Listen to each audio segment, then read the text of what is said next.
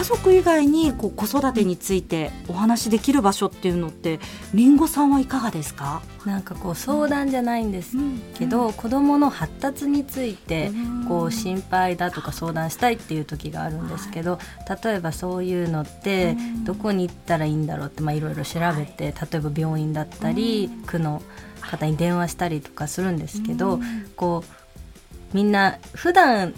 こううちの子を見てるわけじゃないのでみんなこれだったら様子見だねとか言われてしまうんですね。うちはまあ3歳児検診がそのうちあるので、まあ、そこまで様子見じゃないかなってみんなに言われてしまうんですけど保育園に通ってるお子さんって保育園の先生が毎日こう見てくれてるわけじゃないですか、きっと。例えばそういう発達の相談とかちょっと気になるところとかも見てもらえるのかなと思うとなんか相談できるところが少ないなとかきちんと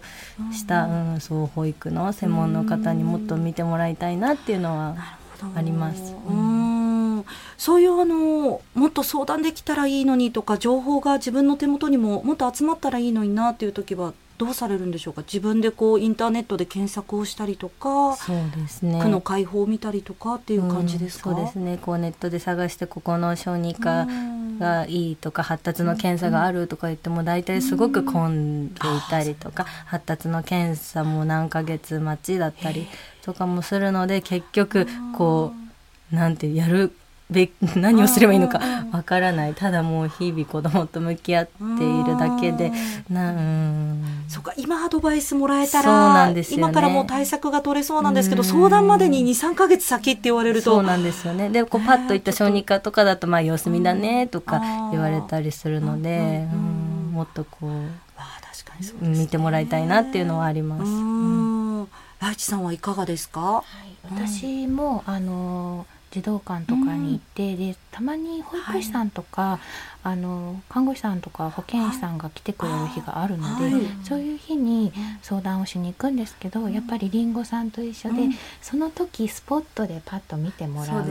だけになってしまうので、ね、もっとこう長期的にコンスタントに、それこそ保育園に通ってる子と同じような、あの距離感で子供見てほしいなとか、その時だと子供の機嫌があったりとか、そうですね。うまく判断してもらえないかなっていうのは、そうかそういう担当の先生とか相談できる方がついてくれたら定期的に見てもらえたら安心なんだけどなっていうところが。あるわけですね。えもっと他にこういう場所があったらいいのにとかこういう相談できる仕組みがあったらいいのになみたいなことって武道さんいかがですか？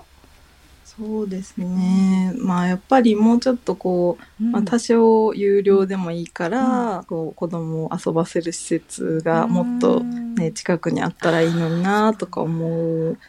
し、まあもうちょっと育児相談ができる、ね、あの会が開かれたらいいのになとは思いますね。会自体すごく少ないなって思われますか？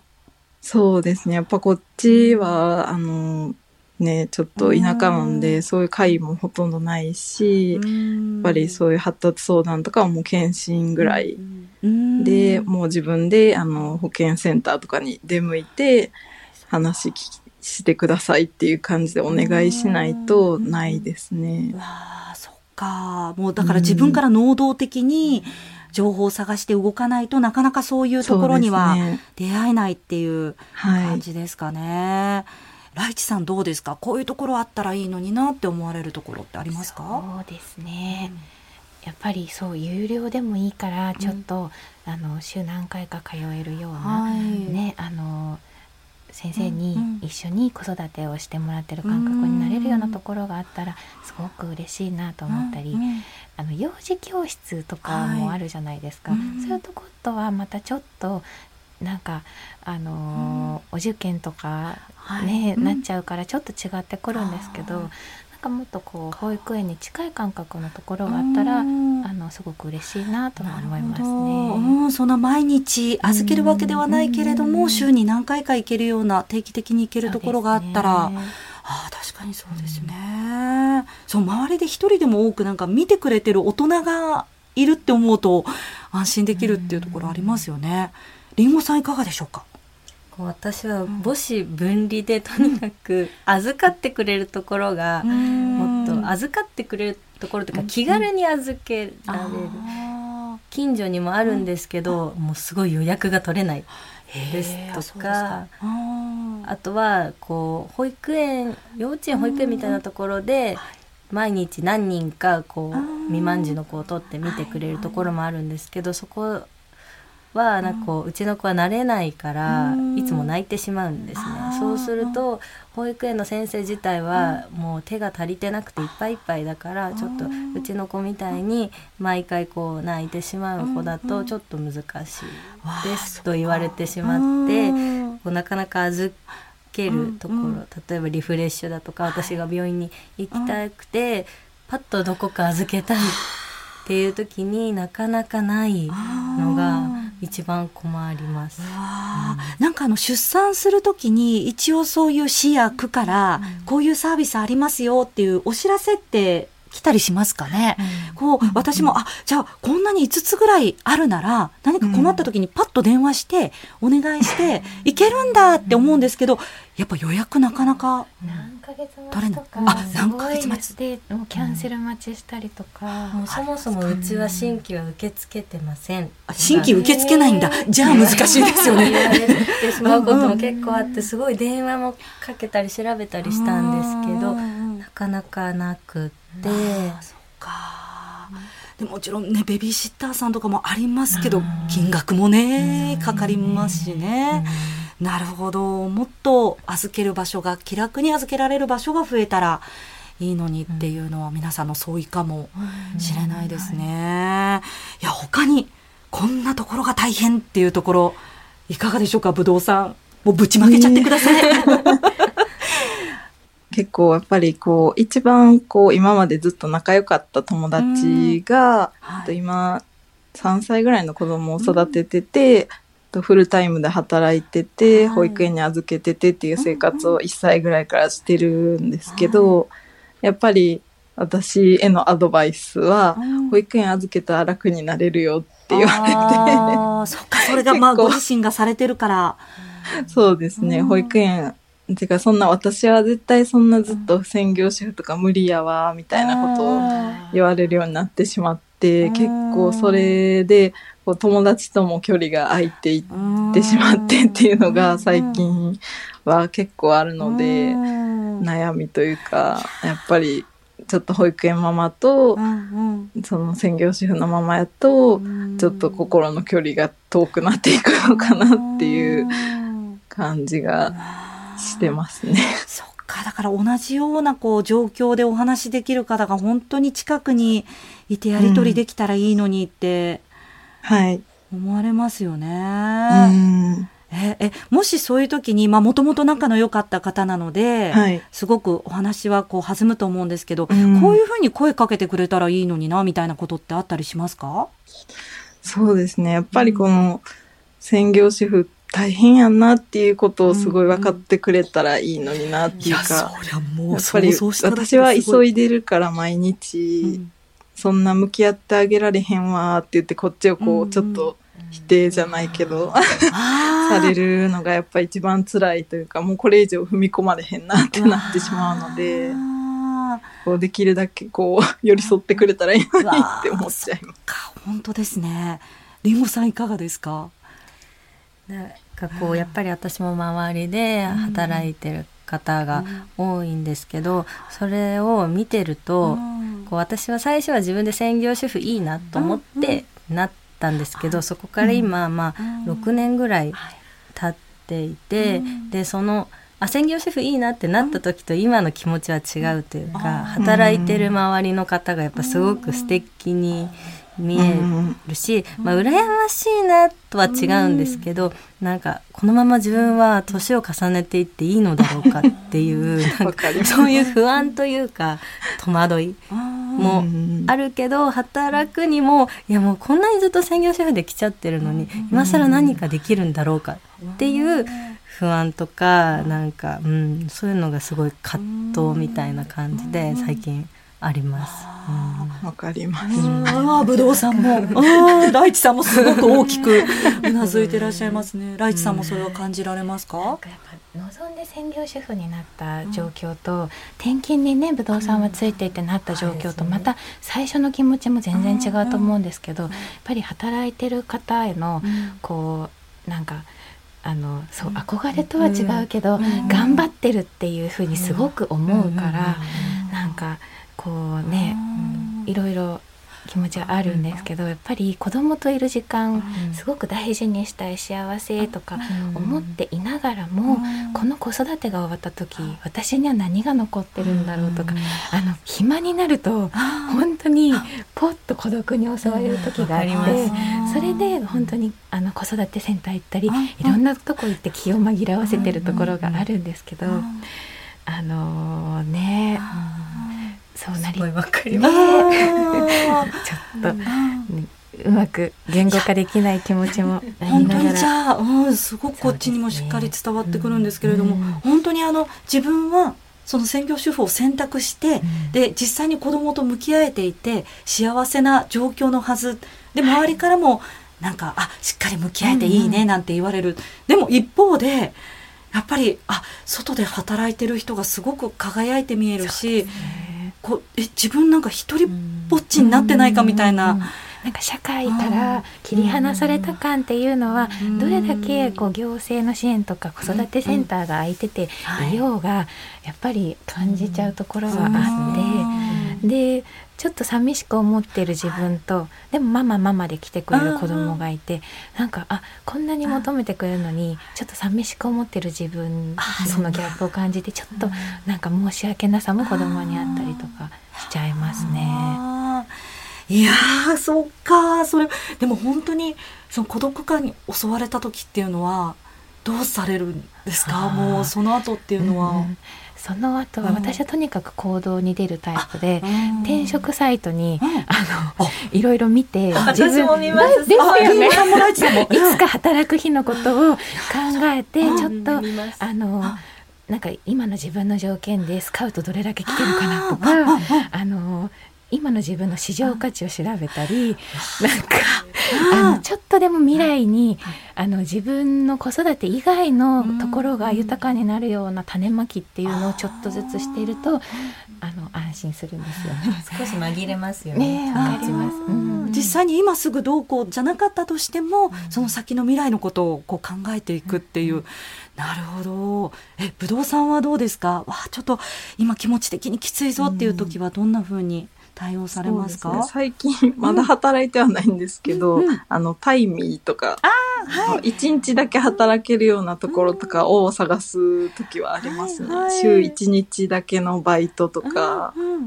あるかなみたいな、でそれで条件があって行けたら、まあ、そうですね。ちょっと働いてみようかな一日だけとか。まあ、できるだけあの今育休中の人とかは仕事は簡単にこうや、いつでも辞めれるは辞めれるんで、辞めない方がいいかなと私は思います。なるほど。まあまたもう一つつながっておくことで。そうですね。他の道が開けてくるかもよっていうアドバイスですね、はい、私はもう辞めてしまったんで、なかなかもう正社員に戻ることが難しくなってしまったんで、そういったお話辞めない道をみんな模索した方がいいかもと思います。なんかもっとこう働き方とかもっと自由になって、ね、例えば他のところに転勤しますって言ってもじゃあ私はパソコンがあるのでリモートで仕事しますっていうのがもし許されるんだったら、うんね、辞める状況じゃなかったかもとかって思いますよね。そうですね。私は、でもね、ちょっとあの、医療系で働いてたので、どうしてもそのね、リモートワークとかもなかったので、できなかったんですけど、まあそういうパソコンの仕事とかの資格とか、やっぱ妊娠中に取れるんやったら取ったりとか、そういうリモートで自分が働ける環境とかは、もっと妊娠中に頑張っとけばよかったなとか思います。いや、でも私もテキストとか買いましたよ。買いましたけど、実際忙しいじゃないですか、いろいろと。そうすると、わあ、全然読んでないみたいなことがあったりするんですよね。いや、りんごさんはどうですか？他の方にもしアドバイスを送るとしたら、どんなメッセージを送られますか？なんかこう専業主婦の孤独感を理解してほしいとは言わないですけど、うんうん、なんかもうちょっとこう、まあ、好きで専業主婦になったっちゃなったんですけど、こう寂しいというか、こう満たされない気持ちみたいなのを抱えてるっていうのを、うん、知ってもらえたら、うん、いいかなと思います。うんいやあのりんごさんあの育休中の方とかあと保育園に預けられているママさんにはちょっとお誘いするの遠慮しちゃうっていうこともありましたけど、逆にそういう方から今度一緒に遊びませんかって声かけたりされるのは全然、あもちろんうれ嬉しいです。でもやっぱり予定があるのかなっていうのがすごく思います、そっかその、まあ、平日難しかったとして。で例えば土日でもその家庭は家族の時間を持ちたいんじゃないかなとか、きっと平日はバタバタこう過ごしていたら、土日ぐらいはきっとパパママ子供で家族の時間が欲しいんじゃないかなとか、まあ、誘われたらこっちはもちろん嬉しいんですけど、うん、なんかそういうのも考えちゃう。気遣いだいやあとなんかそのお母さんはよくてもきっとそのご家庭のパパはパパはパパで家族で過ごしたいのに、はいはい、って思ってるのかなって思確かにあのよくわからない時って特にそうやって思いますよね、うん、家族がどんな考えなのかなっていうのをまだ見えてこないと誘いにくいっていうのもありますもんね,、ね。なかなか難しいうん、大地さんはどうですか？はい、そうですね、うんぱ不動産の、うん、その今仕事を辞めようか迷ってる方へ、あのね辞めない方がっていうメッセージもすごくわかるんですよ。やっぱりこう私も産後うつからの肺の時にあの社会からの孤独がすごく強くて戻る場所のなさとかそういう心もとなさをすごく感じたのであのすごくメッセージもあの分かるなと思いました。いやでも本当にあの声かけ一つに対しても武道さん、はい、やっぱりおといくらね仲のいいお友達でも気をつけなくっちゃなって思いますし、うん、家族同士でも気をつけなくっちゃなって思いますし、うん、でもさっきのごめんなさいまた戻しちゃうんですがりんごさんのお話でその、まあ、保育園に行かれてる方とお誘いしていいのかなっていうことあったんですけど、うん、私もやっぱり大丈夫かな誘っていいかなっていうのはあるんですけどあの公園で12時間どうですか？だとすごい誘いやすいなって、ね、はい。でしかも子供ってもう集中力切れると行こうとか帰ろうとかって言うじゃないですか。で大人があどうしよう約束したの2時間なのにもう30分で帰ろうって言ってるってなってももう子供が言い出したらストップ聞かないので、あごめんなさい。じじゃあまた！みたいな感じで結構あの解散ってできるかなと思うので最初からなんかどっかねすごい遊び場に行こうとか。お金払って有料のところ行こうってチケット取ってとかってなると結構ハードルが高いような気がするんですけどあここのじゃあ砂場で9時ぐらいからどうですか、とかだったら最初行きやすいのかなっていう気は、そういう誘い方がきっといいですね、そうですよね、でもあそこで現地解散でってできてもいいのかなっていう気もしますしね、いやぜひぜひちょっと皆さんの状況でまたそれぞれの心休まるところを作ってもらいつつ元気になるものも見つけつつあぶどうさんのお子様ありがとうございます。ベビーのいる生活迷える子育て応援ポッドキャスト。番組では座談会に参加してくださる子育て中の皆さんをいつでも募集中です。またこんな悩みがあるのでいろんな人の経験談を聞きたいというテーマも募集しています。番組インスタグラムの DM またはメールアドレスベビマヨアットマーク tbs.co.jp bebimayo ローマ字でベビーマヨアットマーク tbs.co.jp へお願いします。そして今回取り上げたテーマについてあなたの経験談を SNS に投稿していただけると嬉しいです。その際はハッシュタグカタカナでベビーマヨをつけてください。